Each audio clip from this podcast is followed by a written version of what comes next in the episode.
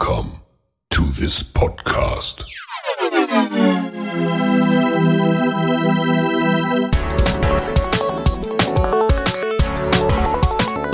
Water Polo Expert Talk. Get the insights.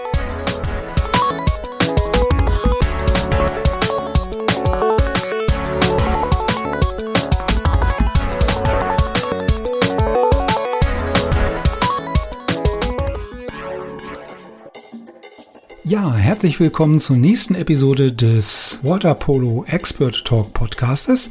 Diesmal habe ich mich mit äh, Vuk Vuksanovic getroffen. Vuk ist seit äh, Dezember 2019 neuer Landestrainer in Niedersachsen und war vorher schon Landestrainer im Verband Nordrhein-Westfalen und Nachwuchstrainer beim ASCD.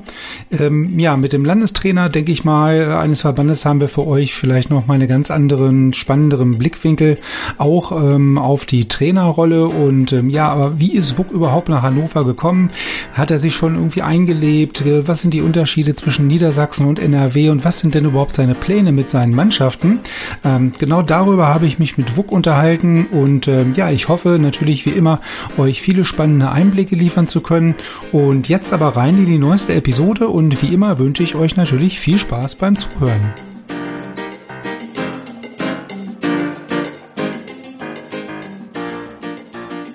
Ja, Wuk, ähm, herzlich willkommen äh, als nächster Podcast-Teilnehmer. Ähm, Freut mich total, dass es so schnell und unkompliziert auch geklappt hat, auch diesmal wieder.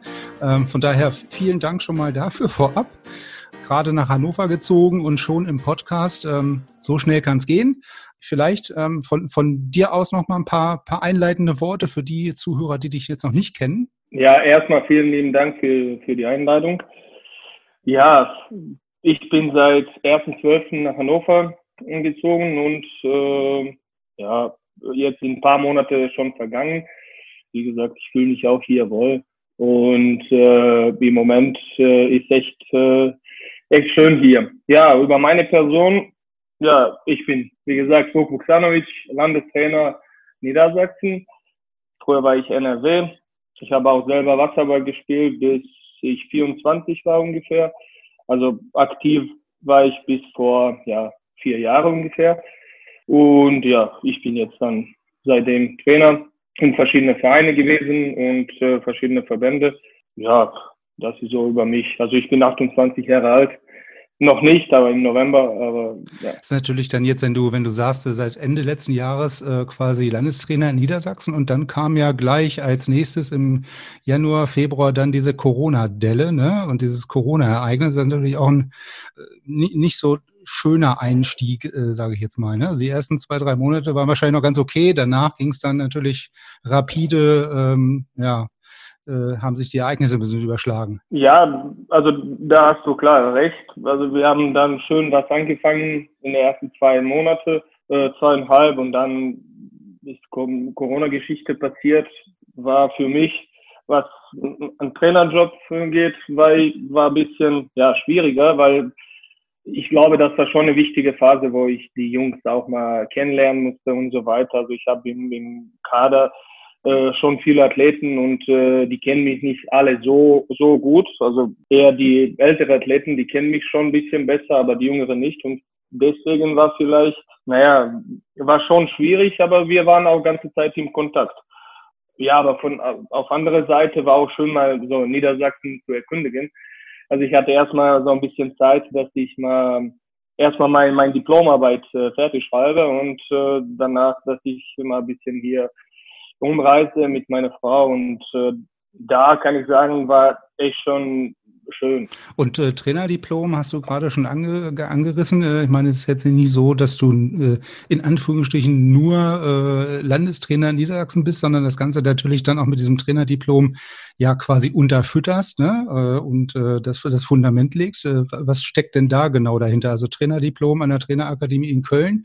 Was genau müssen wir uns darunter vorstellen? Ja, also das ist eine, eine sehr schöne Geschichte. Also ich bin echt froh, dass ein DSV mich ähm, unterstützt hat. Also ohne Unterstützung von DSV würde ich auch, äh, also die, ich bräuchte damals eine Empfehlung von DSV, damit ich überhaupt an der Trainerakademie teilnehmen kann. Und ähm, also ich bin auch, wie gesagt, sehr dankbar dafür. Und äh, das hat mich echt als Trainer viel, viel, viel nach vorne gebracht. Also ich habe persönlich schon nicht so, so erwartet, wie es da war, aber da ist echt, ähm, wie kann ich das beschreiben? Also da ist, ähm, du basierst dich halt nicht nur auf dein Sportart, also du lernst erstmal allgemeine Sachen und ähm, danach natürlich mein, mein Fachwissen wird sich viel und deutlich verbessern. Und ich sehe das jetzt in den letzten, in den letzten drei Jahren, war das echt, ähm, echt sehr schön, auch erstmal dieser Austausch mit den anderen Trainerkollegen. Viele von denen waren auch Bundestrainer, viele von denen äh, waren auch Olympiasieger, äh, nicht nur Olympiateilnehmer, sondern Olympiasieger auch. Äh, ich sitze auch da mit paar Bundestrainer, die im Moment tätig sind. Ähm, also von solchen Leuten aus verschiedenen Sportarten kann man echt viel lernen. Das heißt auch, äh, ich war damals nicht mal 25, als ich mal an der Trainerakademie eingestiegen bin. Und dann war, dann war erstmal so ein bisschen interessant, weil natürlich Deutsch ist meine zweite Sprache und erstmal alles auf Deutsch zu lernen und diese Fachbegriffe und so weiter war auch nicht, nicht so einfach. Aber wie gesagt, ich habe mich auch mal dran gewöhnt. Ich habe auch viel gelernt. Ähm, und jetzt nach drei Jahren, also jetzt habe ich noch ähm, Abschlussprüfungen im Juli und August. Und äh, dann bin ich fast fertig. Im Oktober ist Diplomvergabe. Also das ist, das ist schon, schon was. Und dann hinterher Diplomtrainer heißen. Also das ist erstmal höchsten Grad, was ein Trainer, äh, ich weiß nicht, ob nur in Deutschland, sondern auch äh, europaweit, weltweit erreichen kann. Äh, ich glaube, gibt es noch eine höhere Stufe, aber natürlich, da gibt es auch Bachelor und so weiter das, was wir da gelernt haben, ist einfach äh, genau das, was ein Trainer braucht. Genau dieser Input, äh, was diese, genau, wir haben uns nur mit dieser Materie befasst, wie ein Trainer funktioniert. Und das ist, das ist ja überhaupt nicht was, was man sich so vorstellen kann. Und äh, genau dieser, ich sag mal, nicht nur fachspezifische Wasserballaustausch, sondern auch das Lernen von anderen Sportarten, sagtest du ja auch, ist das besonders reizvolle und auch ähm, hilfreiche an so einer Trainerakademie, weil man sich halt auch mit anderen austauscht, aus anderen Sportarten. Was konntest du denn oder was würdest du sagen, hast du am ehesten schon mal übernommen von anderen Sportarten ins, in deine tägliche Trainingsarbeit beispielsweise hinein? Ja, also ich habe echt viel gelernt, dass man mit den Spielern äh, schon eine offene Kommunikation äh, haben soll. Ich kam aus Serbien und äh, da ist diese offene Kommunikation zwischen Spielern und Trainern nicht gering. Die existiert fast, fast gar nicht. Und wenn ein junger Sportler mal ein Problem hat oder sowas, geht nicht so oft zum Trainer und sagt, naja, ich habe ein Problem, können wir reden, erstmal da sind wir alle, also waren wir alle per Sie, also wir haben nicht, das ist hier auch anders. Also aus diesem Aspekt, wenn du das siehst, also wir haben immer, also die meine Spieler sagen natürlich immer zu mir du und ähm, so früher hatte ich nicht mit, mit meinem Trainer äh, sprechen können. Das habe ich an der Trainerakademie auch von den anderen viel gelernt, dass die so offen mit den Sportlern reden, manche auch wissen, äh, keine Ahnung, in die kleinsten Details sind die gegangen mit den Sportlern. Und das, das finde ich, also das ist auf, auf jeden Fall erstmal, was ich direkt von den Austausch von den anderen Trainern auch erlebt habe. Gibt es auch natürlich viele, viele andere Sachen. Aber das ist irgendwie so bei mir geblieben. Ja, das sollte man schon mit den Sportlern reden, fragen, äh, falls sie ein Problem haben, Schule mit der Freundin, keine Ahnung. Also gibt es immer tausende Probleme. Und das habe ich auch, wie gesagt, viel gelernt. Und äh, ja, ich glaube, das funktioniert auch ganz gut. Speziell dann in dem Fall ja auch, ich sag mal, wenn man die Spieler oder die Athleten dann besser kennt und äh, vielleicht, vielleicht nicht jedes Detail, aber dann auch die Hintergründe, warum jemand vielleicht jetzt mal an den einen oder anderen Trainingstag jetzt nicht so ganz bei der Sache ist, vielleicht äh, hat man da auch eine ganz andere Diskussionsgrundlage, ne? um da mal nachzufragen, äh, was ist denn, ich merke, da ist irgendwas, beschäftigt dich irgendwie irgendwas anderes, wollen wir reden, wollen wir darüber quatschen, allein so eine Anlaufstelle zu haben, die ja vielleicht viele im privaten Umfeld jetzt vielleicht auch nicht haben. Ne? Also da ist ja so eine Trainer, äh, Trainerpersönlichkeit jetzt mal, sage ich jetzt mal, am Beckenrand vielleicht auch nochmal so ein weiterer Anlaufpunkt für Jugendliche. Natürlich, also für mich ist äh, das ist ein sehr wichtiger Punkt auch, dass, dass die Athleten mit mir offen kommunizieren. Ich hatte äh, früher in meiner, als ich mal mit meiner Karriere angefangen habe, ich hatte mal in Duisburg die Mannschaft, sagen wir, die, die waren acht Jahre jünger als ich. Und ähm, da hatte ich schon, schon eine Kommunikation, klar, also die haben mich sehr respektiert. Aber auf die andere Seite haben wir auch ähm, viel miteinander gesprochen und äh, ich kann nicht sagen, wir haben mich wie einen großen Bruder oder oder irgend so einen genommen. Also ich war zum Teil ähm, ja mehr als ein Eltern für die und ich weiß auch, als die in eine schwierige Situation waren, die haben mich angerufen, nicht nur die, also selbst Eltern haben mich angerufen, haben gesagt, ja, rede mal bitte mit ihm, wir haben keine Ahnung, was mit ihm los ist und der hört nur auf dich. Und äh, für mich war das ein Punkt, okay, also ich habe zumindest irgendwas erreicht, was in diesen Athleten oder vielleicht ein paar Athleten äh, sind. Also das ist für mich ähm, echt ein Reiz und ein Zeichen, dass diese Theorie war schon schon ganz gut. Natürlich darf man nicht äh, überschritten, weil sonst äh, überschreiten, weil sonst ist ja ist schwierig. Also die Grenze ist ganz dünn und das kann auch mal äh, zu einer anderen Richtung gehen dass die dann später gar keinen Respekt vor mir haben oder, oder solche Sachen. Aber da bin ich, da versuche ich jetzt die immer so die, die klare Grenze zu, zu stellen und dann Rest, ja. Und dann klappt das in dem Normalfall auch. und dann klappt, genau, genau, dann klappt das eigentlich. Jetzt, ja. jetzt sagtest du ja gerade damals in Serbien, zu deiner aktiven Zeit äh, oder Jugendzeit ähm, im, im Heimatland war das jetzt mit der Kommunikation jetzt meistens so ein bisschen einseitig ähm, und per sie und sowieso ein bisschen anders, aber aber natürlich hat man ja auch da wahrscheinlich ähm, in, der, in der Kommunikation oder in dem, wie ein Trainer einem irgendwas beibringt, ähm, was mitgenommen. Also gibt es da auch aus der Vergangenheit heraus ähm, Dinge oder Maßnahmen oder irgendwas, was du von den damaligen Trainern von, von dir persönlich mitgenommen hast? Ähm, ja, also ich hatte echt äh, Glück, dass ich mal mit ähm, zum Beispiel einer meiner meine Trainer war Peter Kovacevic, der Trainer von Spandau. Und äh, ich habe, glaube ich, zwei, zweieinhalb Jahre bei ihm trainiert und ich habe alles, was ich im Wasserball hinterher gelernt habe, am meisten habe ich von ihm genommen. Und äh, danach haben sich paar Trainer auch gewechselt und dann hatte ich noch ein, einmal Glück, dass auch noch ein guter Trainer bei mir war, auch zwei Jahre. Und danach irgendwie hat das aufgehört. Dann war ich in der ersten Mannschaft und äh, ja, da konnte ich schon lernen, was man nicht machen soll. Ich glaube, da habe ich auch viel mitgenommen von, von diesem Trainer. Also ich bin immer der Meinung, äh, du kannst viel mehr lernen von den Trainern, äh, die schlecht, also schlecht in Anführungszeichen schlecht sind, ähm, weil du kannst direkt dann wissen und, und, sehen, was du nicht machen sollst. Und ich glaube, dann ist ja eine Richtung, äh, da ist die Richtung dann gut. Also das ist jetzt, was ich von, von denen mitgenommen habe. Und äh, natürlich ganzes Wasserballwissen oder äh, ähnliches habe ich klar aus Serbien mitgenommen, diese Disziplin.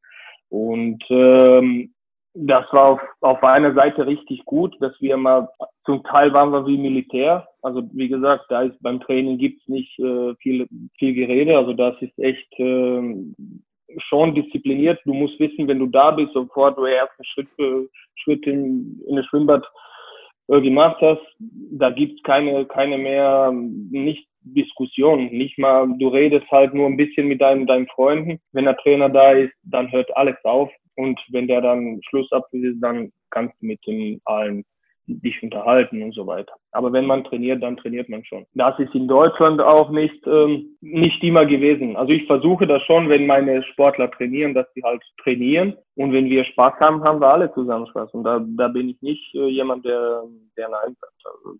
Und ähm, jetzt hast du ja eben schon erwähnt, äh, dass ähm, ja eine der oder eine der Stationen ja auch ähm, ASCD war in der Jugendarbeit als Jugendtrainer. Gibt es da oder was würdest du sagen, sind die besonderen Herausforderungen in der, in der Nachwuchsarbeit? Also ich war erstmal Spieler ein Jahr bei Duisburg 2011, 12 und dann kam ich als Trainer, ich glaube 2015, 16 äh, und da war ich zwei Jahre bei Duisburg. Ähm, und mir ist auch gelungen, im ersten Jahr schon mit, mit der Mannschaft, mit der U17-Mannschaft deutsche Meister zu werden. Und äh, danach war ich noch ein halbes Jahr und dann bin ich, äh, oder ein Jahr und dann bin ich zu Verband, also zu SV NRW gewechselt und dann bin ich zum ersten Mal Landestrainer geworden. Genau, Landestrainer ist ein gutes Stichwort. Ähm, jetzt hatten wir ja ganz am Anfang schon erwähnt, seit Dezember letzten Jahres ja nun in Niedersachsen Landestrainer. Vielleicht erstmal vorweg, wie ist es denn zu diesem, zu dem Wechsel gekommen oder zu dem, zu dem Engagement äh, jetzt in Hannover? Ja, sehr, sehr gute Frage ich war ganz normal Landestrainer bei, bei NRW und äh, kam Anruf von Carsten Seehafer damals. Und ähm, der hat mich auch gefragt, ähm, ob ich mir vorstellen kann, Landestrainer in Niedersachsen zu werden.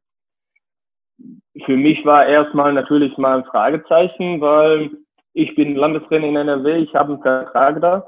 Äh, also ich konnte, also ich sollte noch ungefähr zwei Jahre bei SV NRW bleiben. Und ich wollte mir einfach nur anhören, äh, was der mir anbieten kann. Und da habe ich, hab ich mich mit, äh, mit ihm getroffen und äh, ja, dann haben wir untereinander, haben wir uns unterhalten. Für mich waren, waren wichtige Punkte, dass, äh, dass meine Frau einen Job bekommt. Äh, und äh, zweitens natürlich habe ich die, die Möglichkeiten, was in Hannover, was Hannover beziehungsweise Niedersachsen hier anbieten, äh, anzubieten hat. Also das war äh, das war nicht zu vergleichen zu NRW. Also zu SV NRW, äh, da hatte ich wunderschöne eineinhalb Jahre, aber als ich die, die Möglichkeiten, die Trainingsbedingungen und äh, alles drum und dran hier in Hannover gesehen habe, die Stadt an sich ist äh, ganz anders als, als Duisburg. Ähm, äh, also ist schön. Also ich will sagen, es ist echt, äh, Hannover ist sehr und äh, da habe ich mir mal ein paar Gedanken gemacht. Ich bin zurückgefahren äh, nach Duisburg. Natürlich unterwegs habe ich mir viele Gedanken gemacht. Ich habe mir überlegt, ich will auch nicht äh, SVNRW gegenüber ähm, nicht korrekt sein, sondern ich wollte mich auch mit denen auf dem normalen Weg dann ja trennen. Ja, und dann kam es zu Gespräch. Ich habe mich dann hier halt wie das Leute normal beworben ähm, ja, und da hatte ich Gespräche im, im, bei, bei LSM. Und da haben wir, also als, die, als ich damals dann noch Vertrag gesehen habe, ähm, dann war auch ein Punkt, wo ich, wo ich sage, okay, klar, also ich, für mich, diese alle Aspekte waren, waren sehr gut. Also ich kann jeden Tag trainieren. Äh, ich, ich kann jeden Tag ein Training anbieten, was in, in NRW nicht möglich war. Ähm, NRW ist riesig, äh, gibt es auch viele Vereine, Stützungsvereine ist AFC Duisburg, die haben eigene Zeiten. Ich als Landestrainer hatte ich nur einmal Training die Woche, abends, und ich konnte dann Frühtraining auch anbieten. Was wir dann irgendwann äh, entwickelt haben, dass ich ähm, einmal oder zweimal im Monat die andere Städte besuche äh, und ähm, da mal, sagen wir, Kadertraining anbiete. War auch gut, also wir haben viel auch zusammen trainiert, aber das ist weit, weit weg von, von Niedersachsen. Und hier ist, ähm, sind diese Bedingungen, dass man achtmal die Woche trainieren kann, äh, mit äh, allem drum und dran, dass man auch na, äh, mit dem äh, professionellen Krafttrainern arbeitet, dass man, äh, wenn man, wenn man Arzt braucht, äh, kann man zur Arzt gehen. Alles, Ernährungsberater, Physiotherapeuten, das ist alles hier im Olympiastützpunkt. Und das ist äh, gar nicht zu vergleichen zu Duisburg, wo wir und das, also richtig, und, und ein Wort, also hier mal im Internat in Hannover, da gibt's, das gibt's auch nicht in NRW, beziehungsweise wir haben in Essen oder in, in Mülheim war das und das war einfach zu weit weg von Duisburg oder jemand zu holen, und das war auch nicht sicher. Und von daher, wie gesagt, ich habe hier im Vertrag über fünf Jahre bekommen. Und das war genau der Punkt, wo ich gesagt habe, ja Leute, schade, es tut mir leid, ist einfach so, ich sehe mich viel besser in Hannover aufgehoben mit mit den ganzen äh, mit den ganzen ähm, Trainingsbedingungen und äh, ja Vertragsmöglichkeiten, äh, ne, dass ich dann etwas länger arbeite. Klar, und das war für mich, wie gesagt, ähm, ein Punkt, wo ich gesagt habe, ich gehe zu, also ich wechsle zu Niedersachsen aber das ist ja dann wirklich schon ein deutlicher Unterschied, sage ich jetzt mal auch von der Struktur oder vom, von der Methodik her, dass, sage ich mal, ein Landestrainer für ein Bundesland, äh, wie du sagst, nur abends eine Trainingseinheit irgendwie im Grunde genommen anbieten kann, einmal in der Woche, ne? Und äh, die anderen äh, vier, vier Tage tingelst du quasi vom Bad zu Bad und bietest quasi pro Verein immer irgendwie, äh, naja, ein Training an, ne? Also das, das äh, kann ich durchaus nachvollziehen, dass da natürlich äh, Langfristigkeit, also ein bisschen Nachhaltigkeit und das alles an einem Fleck haben können, ist dann natürlich schon eine ganz andere Geschichte, ne? Ganz andere Hausnummer, ne? Also das ist ja dann quasi wie, ja, so, so ein bisschen Schlaraffenland-ähnliche Verhältnisse dann im Moment, ne? Also wie du sagst, mit Eils, äh, Krafttraining, Wasser, äh, Ärzte, keine Ahnung, Psychologen, Physiotherapie, alles in einem, an einem Platz. Ja, deswegen ist das auch ähm, interessant, weil in NRW sind auch viele Vereine, sagen wir, äh, ein Stützpunktverein ist Eis Duisburg und äh, da sind auch Vereine wie äh, SV Krefeld 72, gibt es auch bei Oerding, Düsseldorf, ähm, haben, also sagen wir jetzt in Jugendbereichen, wo die, wo die ganz gute Jugendmannschaften haben. Bochum war mal, also da sind schon Vereine mit dem, mit dem Namen. Und dann ist auch nicht einfach, die kämpfen, die haben auch Liga untereinander und da kann man nicht, ähm, ja, sagen wir, konzentrieren in einem Verein, weil dann fühlen sich die anderen Vereine äh, vernachlässigt, beziehungsweise dann diese Liga wird wahrscheinlich keinen keinen Sinn haben. Wir haben das versucht, dass wir mal äh, vielleicht einen Stützpunktverein äh, haben, dass die tatsächlich die alle besten Spieler in einem Verein zusammen trainieren und zwar fünfmal die Woche mit mir zusammen plus Pro Training. Haben wir das auch nicht durchbekommen, leider. Und vielleicht war auch diese, so, dieser Punkt war auch für mich, okay, äh, sagen wir, ich bin ein junger Trainer, ich will mich auch weiterentwickeln und für mich einmal die Woche ähm, zu arbeiten, also ein Training, normales Training anzubieten, war, war für meine Entwicklung auch nicht, äh, nicht optimal. Und ähm, so, ist, so ist halt äh, zu Wechsel auch gekommen. Ja, nicht nur die Spieler wollen sich und sollen sich natürlich weiterentwickeln, sondern auch die, die, die Trainer. Ne? Und wenn du da halt nie oder einmal die Woche nur Gelegenheit zu hast, ich meine, wenn ich als Spieler auch nur einmal die Woche zum Training gehe, äh, da ist jetzt auch nicht die Lernkurve immens hoch. Die haben sich, die haben schon in eigenen Vereinen trainiert.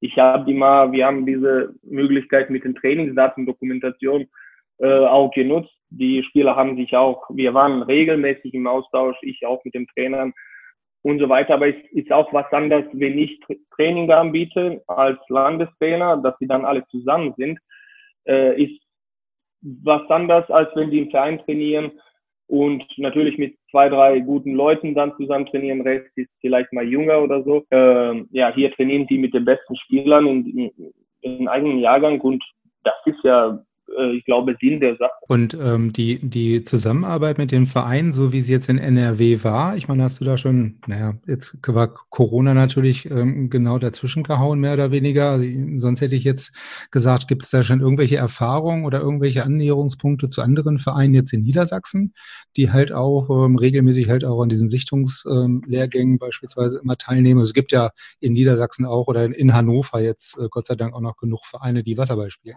Ja, also das ist, das ist auch ähm, ein guter Punkt, weil in Hannover sieht man auch schon viel, viel Unterschied zwischen, sagen wir jetzt SV NRW, wie, wie, wie da gelaufen ist. Hier sind die Vereine ähm, ja nicht verpflichtet, aber son, wenn die einen guten Spieler haben, ähm, die wollen alles Beste für diesen Spieler und deswegen schicken die ihn auch nach Hannover, dass er dann regelmäßig trainiert. Wir haben die Möglichkeiten im Internat äh, dass die Leute, jetzt weiß ich nicht, aus Cuxhaven, Neuenburg, äh, von überall aus Niedersachsen oder ganz Deutschland hier sind äh, und dann regelmäßig trainieren, das können die leider Vereine nicht anbieten. Ja, wegen Wasserzeiten, äh, keine Krafträume oder, oder ähnliches. Deswegen sehen die Trainer auch hier, sind die auch bewusst, also denen ist auch bewusst, dass das, wenn, wenn die nach Hannover gehen, haben die Spieler, die gut sind, äh, eine Chance ähm, hochzuspielen. Und ich glaube, das ist, das ist in Hannover im Moment einer von, der, von den besten Punkten, weil da sind jetzt die durch Kooperation, äh, Kooperation zwischen äh, Waspo und White noch stärker geworden und äh, zwar, dass die jungen Athleten auch mal Chance haben, ähm, Champions League zu spielen oder bei Final Eight dabei zu sein. Also das ist schon genau, was ein Sportler, also die, die genaue Richtung, was für ein Sportler ist. Also wenn jemand gut ist, natürlich. Wir wollen auch hier keine, äh, sagen wir, in Anführungszeichen, äh, ähm, kleine Vereine schwächen, sondern die Trainer hier sehen auch so, wenn mein Athlet gut ist, der muss nach Hannover. Also das ist, das finde ich hier faszinierend. Also ist schon, ähm, ist schon echt schön. Natürlich kam ab und zu wahrscheinlich mit den Trainern in Diskussion, warum jetzt, warum vielleicht ist er zu jung. können wir noch warten. Klar, also das ist jetzt alles unterschiedlich. Und ähm, bis jetzt hatte ich ähm, Kontakt schon. Wir haben eine Sichtung, glaube ich, gemacht vom Bundespokal dieses Jahr, wo ich äh, echt ein bisschen mehr Spieler außerhalb von Hannover gesehen habe. Ähm, und äh, das war auch sehr schön mal zu sehen und andere Trainer mal äh, kennenzulernen. Und ähm, aber die, die, die, die Überlegung oder die Anstrengung quasi auch die Kooperation oder die, die Zusammenarbeit da nochmal so ein bisschen zu intensivieren zwischen dem Verband und den Vereinen ist also da doch deutlich im Fokus. Ne? Also das höre ich jetzt zumindest so raus. Ne? Also, dass man, wenn man sie intensiviert und da enger miteinander zusammenarbeitet, hat man natürlich auch tendenziell dann eher die Chance, dann Spieler auch nach Hannover zu, ja, zu holen. Klingt jetzt ein bisschen negativ, aber äh, die davon zu überzeugen, dass in Hannover vielleicht die besseren Bedingungen herrschen. Ja, natürlich, das ist ein, ein wichtiger Punkt, auch für jeden Athlet, der sich mal überlegt, hierher zu kommen. Das klar, also ich will nicht sagen, alle Wege führen nach Hannover, aber äh, wenn ein Wasserballer schon ist, äh, kann man sich schon mal Gedanken machen, nach Hannover zu kommen. Und deswegen arbeiten wir im Verband mit dem, mit, der, mit dem Verein hier ganz eng zusammen. Und äh, na klar, deswegen auch äh, trainieren wir auch immer regelmäßig alle zusammen hier. Aber das ist ja auch ganz gut, dass man, äh, sage ich jetzt mal, äh, als Ausweichvariante zu Berlin oder ähm, zu irgendwelchen anderen großen naja, Wasserballstädten, so viel gibt es da ja nicht mehr, äh, mit Hannover dann nochmal wirklich jetzt eine, eine gute, äh, zukunftsträchtige Alternative schafft. Ne? Und wenn du sagst, dass da äh, wirklich dann langfristig dann auch mit so einem, äh, in deinem Fall dann mit so einem fünfjährigen Vertrag dann äh, das Ganze gemacht wird, ist natürlich auch, da steckt natürlich auch so ein bisschen Perspektive Perspektive dahinter. Ne? Also von daher ist, kann man das jetzt äh, durchaus ähm, nicht als Alltags Eintagsfliege verstehen, sondern dann wirklich als perspektivische Entwicklung und dann äh, natürlich auch als langfristiges Projekt. Natürlich, das ist auch für, für mich persönlich auch sehr wichtig, dass ich auch mal ständig, also regelmäßig Training anbieten kann. Also ich würde schon sagen, muss Hannover nicht so, so eine Zwischenstation sein. Äh, für manche Sportler kann das auch Jetzt Endstation hört sich mal ein bisschen anders an, aber wenn man solche Bedingungen hier hat ähm, und dass man, wie gesagt, äh, mal Chance hat, vielleicht später bei Vasco Champions League zu spielen, ähm, erstmal klar bei White Sharks, dass die Bundesliga spielt und so weiter, da sind schon, schon Bedingungen, die nicht so viele Städte anbieten können. Also die haben jetzt äh, Berlin klar durch Spandau, natürlich, aber in anderen Städten ist das im Moment leider nicht möglich. Deswegen ist Hannover in dem Sinne ähm, ein richtiger Punkt für den Wasserball. Ähm, wenn du gerade sagst, äh, es ist durchaus hilfreich oder auch äh, erstrebenswert, äh, das Ganze jetzt so zu betreiben, dass natürlich die jungen Nachwuchskräfte dann irgendwann schon mal bei Waspo in der Champions League spielen oder in der Bundesliga oder äh, auch äh, bei den White Sharks in der Bundesliga dann perspektivisch da ähm, natürlich im, im eigentlichen Wasserball spielen, ähm, dann sich weiterentwickeln. Ähm, wie, wie siehst du diese Konstellation oder ähm, oder ja, wie ist deine Meinung genau dazu? Ich meine, wir hatten ja in den anderen Podcast-Folgen schon das ein oder andere Mal das Gespräch. Es kommt halt auf die Mischung an. Ja, also ich muss ein paar Erfahrene vielleicht dann in der Mannschaft haben. Ähm, aber nichtsdestotrotz bringt es jungen Leuten oder jungen äh, Athleten dann am meisten, wenn sie dann auch wirklich auf einem dementsprechend hohen Niveau spielen. Ja, und ähm, da, auch wenn sie nur ein paar Minuten spielen, äh, lernt man in solchen Spielen ja dennoch was und kann das dann halt in einem eigentlichen Heimatverein, sage ich jetzt mal, wenn man vielleicht noch mit einem Zweitstartrecht spielt, ähm, dann durchaus ähm, relativ zeitnah umsetzen. Ja, genau, das auch mit Zweitstadtrecht, das war auch sehr, äh, sehr interessant und sehr gut, finde ich, äh, dass man auch in so einem starken Verein spielen kann und dann trotzdem mal ab und zu zur Verfügung in den alten Verein, in den Verein, der, der halt mal was dabei gelernt hat, auch mal da mithelfen kann. Das fand ich schon, äh, schon sehr gut. Ne? Und ähm, ja, das wäre dann die Erfahrung, die wir jetzt hier hatten, letztes Jahr haben, also jetzt immer noch diese Saison haben die äh, zwei erfahrene Spieler von, von Watko Hannover äh, bei White Sharks gespielt und dass der ein oder andere jungen Spieler mal mit denen äh, ja, auf der Bank sitzt oder dass, dass er sich mit denen unterhaltet, dass der dann äh, nur zwei Minuten ins Wasser geht, bringt ihm echt viel, äh, viel, viel weiter. Also der, der sieht da auch andere Aspekte, wie man wie man aus einem anderen Land spielen kann, wie, wie man andere äh, Denkweise man hat. Das, also wie gesagt, da waren, jetzt sagen wir, ein Beispiel ist White Sharks, äh, junge Athleten, Idee ist auch, dass die, dass die jungen Athleten da die Chance bekommen, äh, bei der ersten Mannschaft zu spielen, Bundesliga. Äh, die waren auch in dieser Saison auch richtig gut.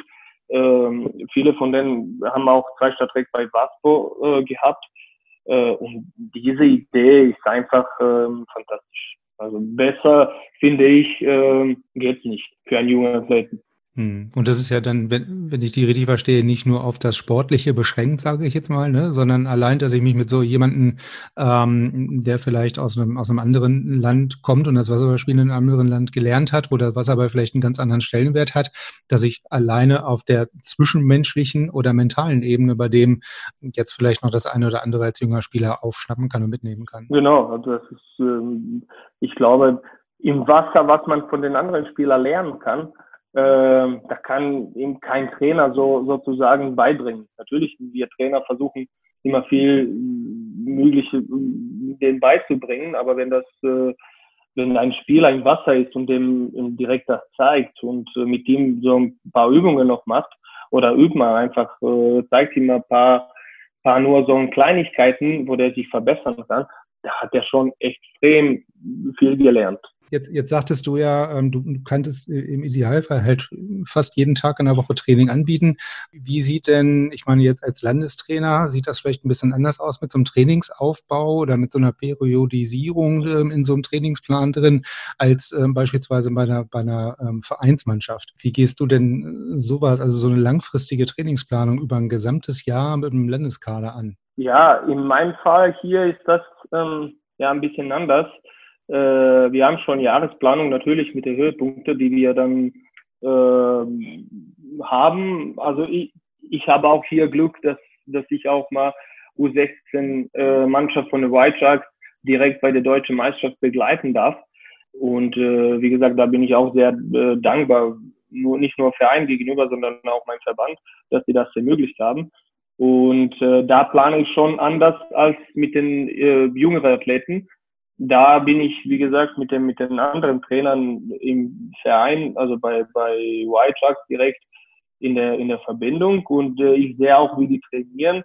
Äh, wir besprechen uns auch untereinander, äh, in welche Richtung soll das gehen und äh, wann die was trainieren sollen. Natürlich, dann gibt es diese Periodisierung und, und die, wir haben die gesamte Planung wir machen das nicht immer alle zusammen, sondern ja, ich sehe mir, ich sehe auch, was die da machen. Ich sehe auch, also ich setze meine, meine Ziele, sagen wir, wenn wir mal im Auslandsturnier spielen oder sowas, äh, ob wir dann als Höhepunkt nehmen, nehmen sollen oder nicht. Das ist auch die Frage, aber wir beziehen uns immer auf deutsche Meisterschaften oder ja oder ja, Auswahlturnieren, die wir in Deutschland haben da sind wichtig für Athleten am meisten, dass sie dann halt äh, in der Nationalmannschaft äh, äh, sich anbieten können. Jetzt hast du ja quasi dann Ende letzten Jahres auch den, den Holger beerbt, ähm, so ein bisschen, ne? der ja dann äh, als ähm, ja, Bundesstützpunkttrainer äh, quasi eine Etage höher gerutscht ist äh, dadurch. Ähm, habt ihr euch vorher schon äh, A gekannt und B vielleicht schon mal ausgetauscht darüber? Also wart ihr vorher schon irgendwie in Kontakt? Also ich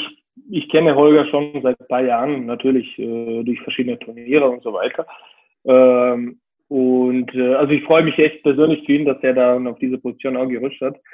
Ich glaube, er fühlt sich auch wohl da. Und ähm, als ich mal hierher kommen sollte, ich habe mich nicht direkt mit ihm in Verbindung gesetzt.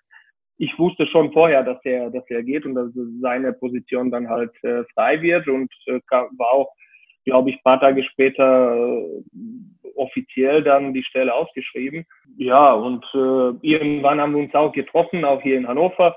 Äh, der hat sich auch riesig gefreut, also ich auch. Und ähm, ja, jetzt ist unser, unsere Arbeit zusammen, also der ist Stützungsleiter.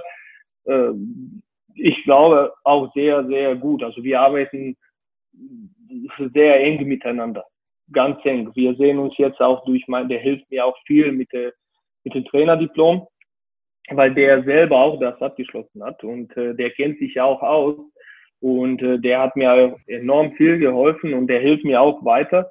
und das haben wir auch durch Corona-Zeit auch sehr eng zusammengearbeitet, äh, natürlich auch vorher und so weiter. Und ähm, also bis jetzt äh, ist echt, äh, der stellt sich nicht direkt wie mein Chef so, also der ist schon nicht direkter Chef, aber der ist schon äh, Leiter, ne? Und äh, und der ist mehr als ein Kollege, weil der weiß, der war genau auf meiner Stelle, der weiß genau, wo die Probleme lagen. Äh, der halt, der war Trainer und äh, von daher ist für mich äh, deutlich einfacher, als wenn jemand äh, Bundesschützenleiter ist, der vielleicht gar keine Erfahrung als Trainer hat. Und ähm, zu, zu welchen, also äh, jetzt mal so ganz äh, naiv gefragt, zu welchen Themen tauscht ihr euch beispielsweise aus? Also ähm, andersrum gefragt, was ist auch vielleicht so ein Stück Holgers Aufgabe? Also weiß ich jetzt wirklich in, äh, im Detail nicht. Also bei welchen Fragen beispielsweise äh, tauscht ihr euch aus? Zu welchen Fragen? Ja, meistens auch zum Training, Trainingslager, Trainingsplanung, Trainingssteuerung auch viel. Ja, also alles, was, was wir da als Trainer da ähm, machen müssen, der, der organisiert alles, der organisiert Wasser für uns, äh, ne, Wasserfläche meine ich. Also da, da ist schon, also der ist schon, sein Job ist auch nicht, also ist schon nicht einfach, ne? Und das, was er macht, genau, ist dann schon, ähm, ist schon ein bisschen äh, für jemanden, der sich auch da nicht auskennt, äh, würde wahrscheinlich sehr schwierig sein. Und äh, der macht das richtig gut, meiner Meinung nach. Und äh, wie gesagt, die Themen, die wir uns austauschen, im Moment sind auch viel mit der äh, Diplom-Trainer-Geschichte, also ne, wegen meiner Prüfungen. Aber sonst wir regelmäßig, falls wir irgendwas noch brauchen, falls äh, irgendein Spieler irgendwas hat, äh, sportmedizinische Untersuchung, äh, also echt schon verschiedene Sachen.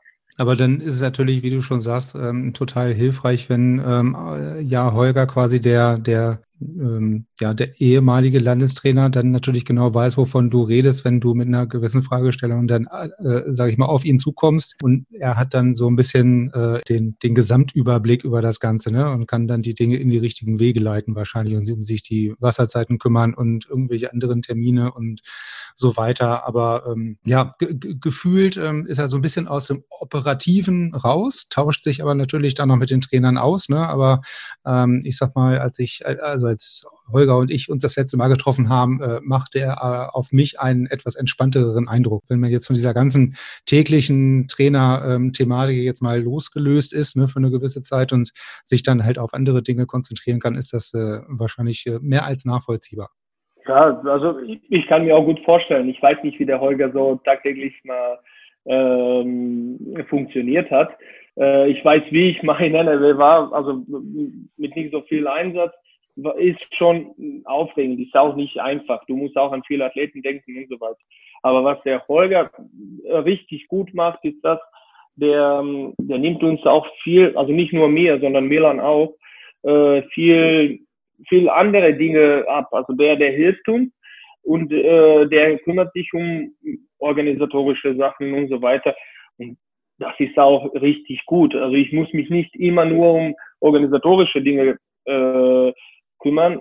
Jetzt, wenn du, wenn du auch siehst, ist, sind Trainer zu, zum Teil Manager geworden, sind wenigstens an, an was sie denken, ist dann Training und Trainingsplanung, sagen wir nur am Tag. Weil da gibt es so viele Sachen, die man vorher schon klären muss und so weiter. Und dann kommt irgendwann Training, wo man sich auch echt äh, nochmal Gedanken macht. Und aber das ist echt viel Arbeit. Und äh, ich, ich kann auch Holger verstehen, wenn jemand dann äh, so arbeitet. Klar, irgendwann äh, hat man nie so nicht so oft äh, gute Laune. Ne? Ja, ähm, jetzt, jetzt äh, apropos gute Laune, ähm, jetzt hatten wir ja äh, in dem, äh, um mal einen Themenwechsel ähm, zu machen, bei dem letzten Podcast ja auch den Stefan Seidel zu Gast als ehemaligen Aktiven und jetzt Schiedsrichter. Jetzt ist natürlich der Schiedsrichter auch nochmal so ein, so ein Aspekt beim Wasserball, ja, ähm, dem man als Trainer auch öfter am Beckenrand begegnet. Wie würdest du oder in Deutschland so die Schiedsrichterlage beschreiben? Also haben wir genug Schiedsrichter? Haben wir genug gute Schiedsrichter? Ähm, auch in der Bundesliga beispielsweise. Ähm, wie gesagt, dass man mal einen guten und mal einen schlechten Tag hat. Das ist äh, vielleicht auch für einen Schiedsrichter völlig normal. Äh, das lassen wir jetzt mal außen vor. Aber wie, wie siehst du dieses, das, das Schiedsrichter-Business ja, in Deutschland? Also das ist ein Schiedsrichter äh, heutzutage überhaupt zu sein, ist ähm, ein schwieriges Job. Trainer sind sehr nervös und Trainer sind äh, sehr aufgeregt auch wenn, beim Spiel, äh, wenn das auch nicht gut läuft und so weiter. Natürlich, da fallen echt schwere Worte Schiedsrichter gegenüber. Ähm, und ich habe auch mal jetzt ein Gespräch auch gehört, die ihr dann jetzt beim letzten Podcast auch ähm, geführt habt. Klar, äh, natürlich ist das ähm, man akzeptiert äh, als Schiedsrichter nicht äh, die, viele Sachen. Und ähm, für Trainer, also Trainer beschweren sich sehr oft. Das ist, das ist ein Tat auch und so weiter. Nur in, in Deutschland, was ich erfahren kann, und ich, ich kann auch in den anderen Ländern vergleichen, sind Schiedsrichter sehr unruhig. Die Schiedsrichter nehmen echt viele Sachen persönlich an, obwohl ich, ich meine den Schiedsrichter nichts Böses, wenn ich ihm mal was sage, dass ich dann direkt eine gelbe Karte bekomme. Zum Teil habe ich mal rot bekommen, wusste ich nicht, warum ich das bekommen habe. Ich habe, kam ein, ein Beispiel, irgendjemand hat meinen Spieler übers Wasser geschlagen, da habe ich nur gefragt, was soll das? Äh, ich habe rote Karte sofort bekommen. Äh, also das ist jetzt aus meiner Erfahrung einer von den, von den, von den Punkten. Also ich bin persönlich auch nicht jemand, der, der ganz ruhig ist und dann mit der Schiedsrichter auch nicht diskutiert. Aber wenn ich, wenn ich so eine, so eine, so eine Situation sehe und der das gesehen hat und der gezielt mir eine, eine rote Karte geben will, äh, das finde ich auch ähm, nicht in Ordnung. Und das ist in Deutschland, ähm, es passiert sehr oft, sehr oft. Ich hatte, ich habe echt mit, mit vielen Trainern darüber gesprochen. Und ähm, ich kann echt eine, eine positive Sache über Schiedsrichter sagen, die vielleicht in NRW jetzt im Moment sind die arbeiten echt viel an der Entwicklung. Äh, die haben auch einen ähm, Schiedsrichter-Beobachter, glaube ich, äh, so heißt der. Und ähm, der filmt äh, viele Spiele, nimmt auf und die sind und die haben direkt danach kriegen die äh, ein Feedback, was gut war, was schlecht war, könnt ihr direkt Situation sehen. Und ich glaube, da sind die schon einen Schritt äh, nach vorne. Ich weiß nicht, wie die in, in anderen Bundesländern arbeiten, aber da sehe ich, dass, dass in NRW sich was äh, bewegt. Und äh, in Niedersachsen habe ich jetzt nicht riesen Kontakt mit den Schiedsrichter gehabt. Bis jetzt hatte ich äh, nur ein Spiel gehabt. Äh, von daher kann ich auch nicht sagen. Aber ich sehe auch international weit. Wir sehen auch, dass die deutsche Schiedsrichter im, im Moment gibt es auch mal ein paar auf internationale Szene. Aber ob das früher, sagen wir in den letzten zehn Jahren, äh, das so oft war, ich glaube nicht. Also der, der Stefan war, äh, der ist auch international unterwegs viel und auch wenn er pfeift, ist auch was anderes, äh, als da kommt ein junger, unerfahrener Schiedsrichter oder jemand, der, keine Ahnung, also es ist einfach unterschiedlich, unterschiedlich, äh, von Mann zu Mann. Und ähm, wenn, wenn du sagst, oder wir hatten ja auch schon mal, oder man kann ja auch die Überlegungen haben, okay, es ist, macht einen Unterschied, wenn beispielsweise ein Schiedsrichter oder aber auch ein Trainer ähm, vorher äh, als äh, Spieler aktiv war oder er äh, das als Schiedsrichter beispielsweise nicht war. Ich meine, diese Unruhe, die du beschreibst, die ein Schiedsrichter ins Spiel bringt, die kommt ja, sage ich mal jetzt mal, nicht von ungefähr. Und bei vielen habe ich dann auch immer so das Gefühl, naja, okay, wenn man sich dann dabei im Wasser, auf der Bank, als Trainer, als Aktiver oder so mit den äh, Schiedsrichtern unterhält, größtenteils wissen sie es halt einfach nicht besser, ja. Also das, das äh, ist jetzt auch kein Vorwurf, aber irgendwie muss man da vielleicht mal was anderes äh, reinkriegen. Also das, kann jetzt zum Schluss keine Ausrede sein. Äh, nee, genau, also das ist genau dieser Punkt. Also wenn jemand, wenn ein Schiedsrichter selber kein Wasserballer war, was wir sehr häufig haben, nicht nur Schiedsrichter, sondern auch Trainern, ähm, das kann echt in die, in die falsche Richtung gehen. Die verstehen nicht, äh, dass man sehr aufgeregt sein kann oder dass, dass man sich ähm, äh, anders fühlt. Wie kann ich dann, dann sagen? Also ist, man erwartet auch viel von Schiedsrichter, dass er äh, Geduld hat.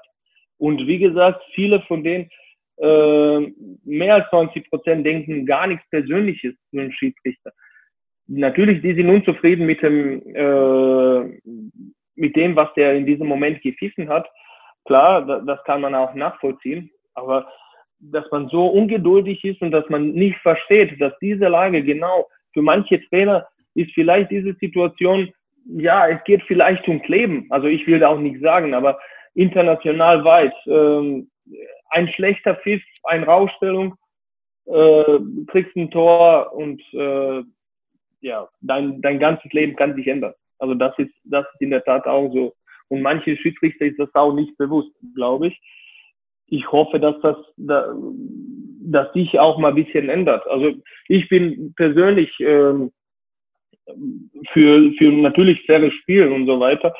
Aber ähm, natürlich gibt es auch irgendwo die Grenze. Und ich kann auch nicht verlangen von einem Schiedsrichter, der auch den ganze Woche gearbeitet hat oder dann noch ein Spiel unter der Woche ist und der, weiß ich nicht, zehn, zehn Stunden schon unterwegs ist, äh, dass der dann noch, noch vernünftig pfeift. Das ist auch schwierig. Ich hatte echt viele, viele Unterhaltungen mit den Schiedsrichtern in NRW und ich finde das auch gut, weil viele Schiedsrichter reden gar nicht mit den Trainern. Die sehen die Dinge nicht, wie die Trainer sehen. Und ich glaube, das ist auch ein Punkt. Wenn ich ihm sage, okay, ich glaube, da war ein Fehler, der guckt mich an, der sagt nein. Okay, dann gucken wir zusammen ein Video und dann sieht er, dass einen Fehler gemacht hat. Und äh, vielleicht ist in diesem Moment genau entscheidende Phase, wo der dann gepiept hat, du kriegst keinen 5 Meter zum Beispiel und auf die andere Seite ist schon Konter, passiert alles äh, und du verlierst das Spiel. Es ist einfach ein, ein Aspekt, psychologischer Aspekt für die ganze Mannschaft. Und äh, mir tat es echt leid, dass ich immer die Mannschaften vorbereiten muss, nicht nur für den Gegner, sondern für den Schiedsrichter. Und viele Schiedsrichter weiß ich, wie die pfeifen. Einer pfeift schnelle Rausstellungen, da muss man sich auch gewöhnen, da muss man auch ständig wechseln oder anders spielen. Äh, mancher äh, lässt äh, hartes Spiel. Das ist echt unterschiedlich. Und wie gesagt, also Riesenlob an, an NRW und Schiedsrichter da, dass die versuchen, sich äh, echt weiterzuentwickeln was du jetzt gerade sagst, das würde ja auch dann so im Umkehrschluss so ein bisschen bestätigen, sage ich mal, dass so Leute wie der Stefan beispielsweise, der ja als aktiver Spieler auch national, international unterwegs und auch erfolgreich war, dann auch relativ schnell als Schiedsrichter ähm, ja äh, erfolgreich ist ne, und sich äh, irgendwie einen Namen gemacht hat, ein Standing erarbeitet hat, ähm, aufgrund der Tatsache, dass er halt aktiv war. Und ähm, was oder da gibt's ja halt auch nicht so viele von. Ne? Also ergo können auch nicht so viele halt international, äh, sage ich mal, pfeifen, weil von dieser Ex-Spieler-Gattung, die dann Schiedsrichter werden, gibt's halt de facto wahrscheinlich nicht viel.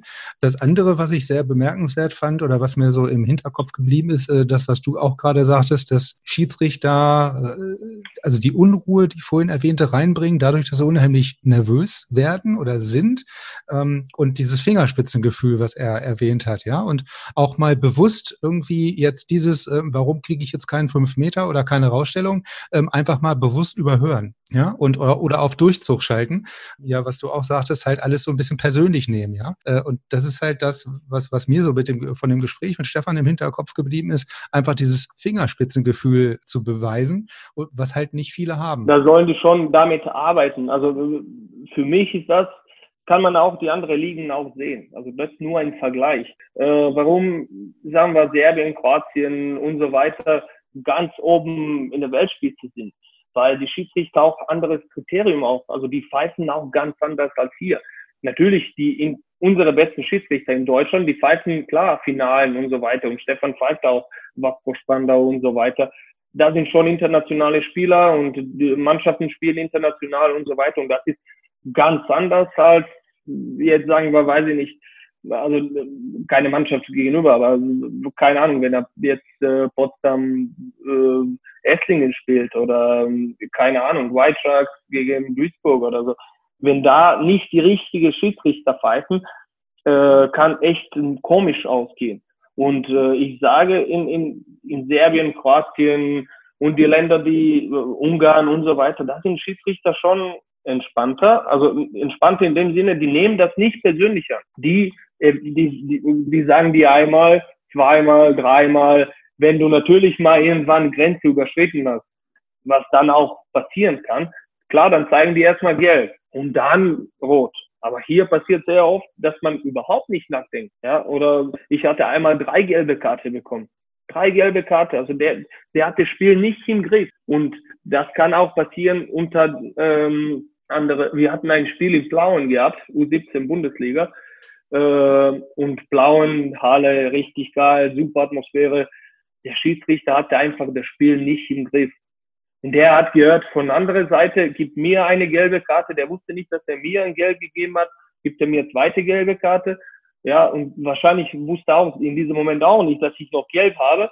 Äh, und dann gibt er mir noch eine gelbe Karte. Und äh, da waren, also das ist schon eine komische Situation. Und die arbeiten nicht ähm, an sich, also die arbeiten nicht, ähm, dass sie sich mal weiterentwickeln. Das ist jetzt eine Frage. Also sagen wir, in NRW tat sich was, jetzt weiß nicht in andere Bundesländer, Länder, aber die müssen auch mal vorbereitet zum Spiel kommen.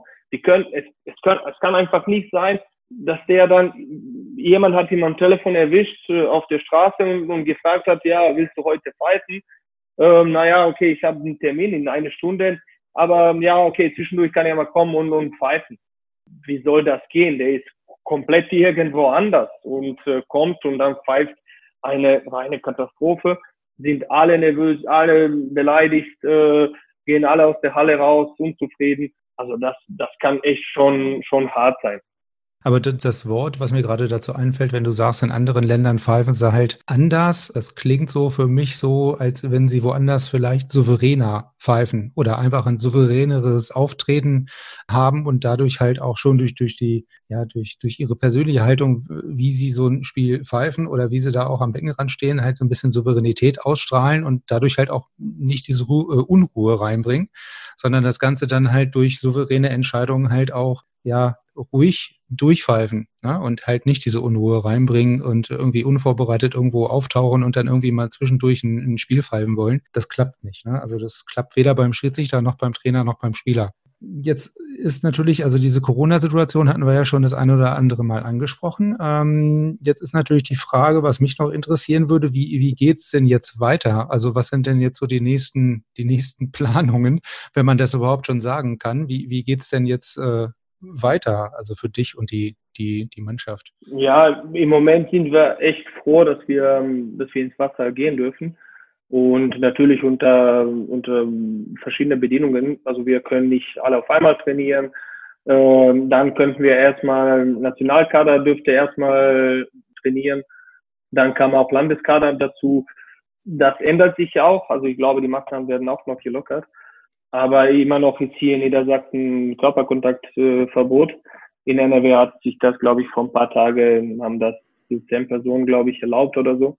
Und ähm, im Moment ist ja, also ich bin im Moment sehr zufrieden. Also die Jungs haben, die könnten kaum erwarten, dass sie mal wieder ins Wasser reinspringen, weil ist schon zwei, zweieinhalb Monate schon verdammt lange Zeit. Also ich glaube, war noch nie, dass, dass ein Spieler, ein aktiver Spieler drei Monate frei hatte. Also vielleicht der krank war oder so, aber drei Monate ist schon eine Menge Zeit, wo man sich echt ausholen könnte, viel Gedanken machen kann. Und äh, auch was, was sehr positiv am Ende war, dass wir in Hannover keine, keine Spieler hatten, die, die mit Wasserball aufgehört haben. Und das freut mich sehr. Ich weiß nicht, wie, wie in anderen Bundesländern sind. Ich habe Kontakt mit äh, halt nur mit, mit Nationalspielern auch noch dazu. Und äh, da sehe ich auch, also die, die trainieren alle weiter und das ist ja Gutes. Ja, also das, äh, kann ich bestätigen. Also ähm, das ist äh, sehr ungewöhnlich. Also äh, so eine lange Dauer von fast äh, ja, mehreren, also was war es zum Schluss, glaube ich, neun oder zehn Wochen, äh, wo man gar nichts machen konnte. Ne? Und dann nach zehn Wochen das erste Mal wieder ins Wasser zu gehen, äh, war schon ein komisches Gefühl, gebe ich zu. Ja, das war, also die Zeiten waren auch sehr schwierig, aber ich kann auch nachvollziehen, äh, als die Athleten ins Wasser gesprungen sind, natürlich bräuchte man ein bisschen Wassergefühl. Äh, Schwimmen gehört auch mal dazu. Ne? Und ähm, ja, das ist auch schwierig. Es ist schwierig auch mit der gesamten Planung. Also die Saison ist halt mehr oder weniger gelaufen und äh, wie wir die Informationen jetzt haben, geht es weiter mit äh, deutschen Meisterschaften erst im Herbst. Äh, von daher ist, äh, ist jetzt, sagen wir, wie die trainieren und so weiter, muss man sich schon, schon Gedanken machen, weil die Situation ist ungewöhnlich. Also die genaue Planung haben wir nicht. Ein Saisonhöhepunkt kommt dann ja wahrscheinlich noch, wie du sagst, ne, dann irgendwann äh, eine, eine deutsche Endrunde. Wann genau. weiß keiner, wo weiß keiner, äh, unter welchen Rahmenbedingungen das Ganze stattfindet, weiß keiner. Also wir haben auch Ferien dazwischen, genau Ferien, die sie dazwischen Jungs haben. Also alles ist jetzt ein bisschen durcheinander gebracht. Wir wissen auch nicht jetzt, ob die Bundesliga fortgesetzt wird. Also bei den Herren, da wird sie auch mal bald äh, was ergeben. Aber von daher ist äh, ist alles so ein bisschen, naja, ist, ist nicht einfach. Also die Situation ist gar nicht einfach. Aber ähm, um nochmal auf das ganz am Anfang erwähnte äh, zurückzukommen, die Bedingungen, äh, die man dann aber in Hannover ja hat, sage ich mal, selbst wenn es mit Einschränkungen ist und mit Zettelchen ausfüllen am Eingang und mit Maske bis zur Umkleide und so, ne, äh, das sind dann ja noch Sachen, mit denen man leben kann und äh, ja, die, die andere Vereine äh, ja beispielsweise gar nicht haben. Ne? Also äh, Hannover war da mit dem mit dem mit dem SLZ ja noch relativ früh dran, was halt relativ zügig wieder aufgemacht hat, ne? Oder relativ zeitnah. Ja, also das wieder noch ein Dank an Holger, dass er dann Konzept, sagen wir, diese Hygienekonzepte auch mal, ich glaube, der hat das geschrieben und dass er durchgegangen ist und äh, deswegen konnten wir auch so früh ins Wasser. Und das war einfach richtig, richtig gut. Also wir haben auch gestartet vor, glaube ich, jetzt vier oder fünf Wochen fast.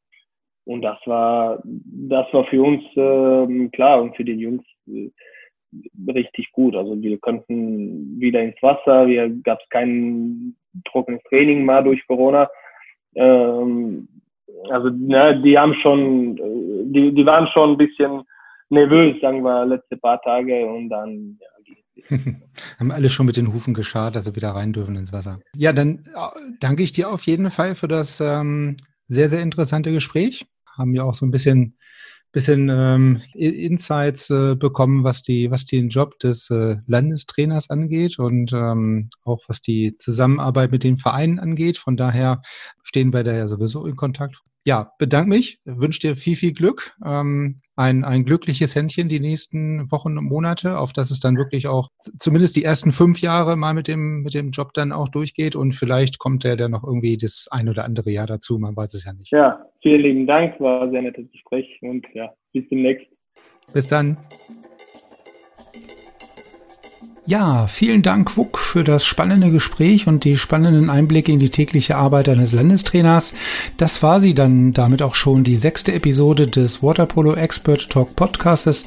Ich hoffe natürlich, euch wieder spannende Einblicke und neue Aspekte äh, geliefert zu haben.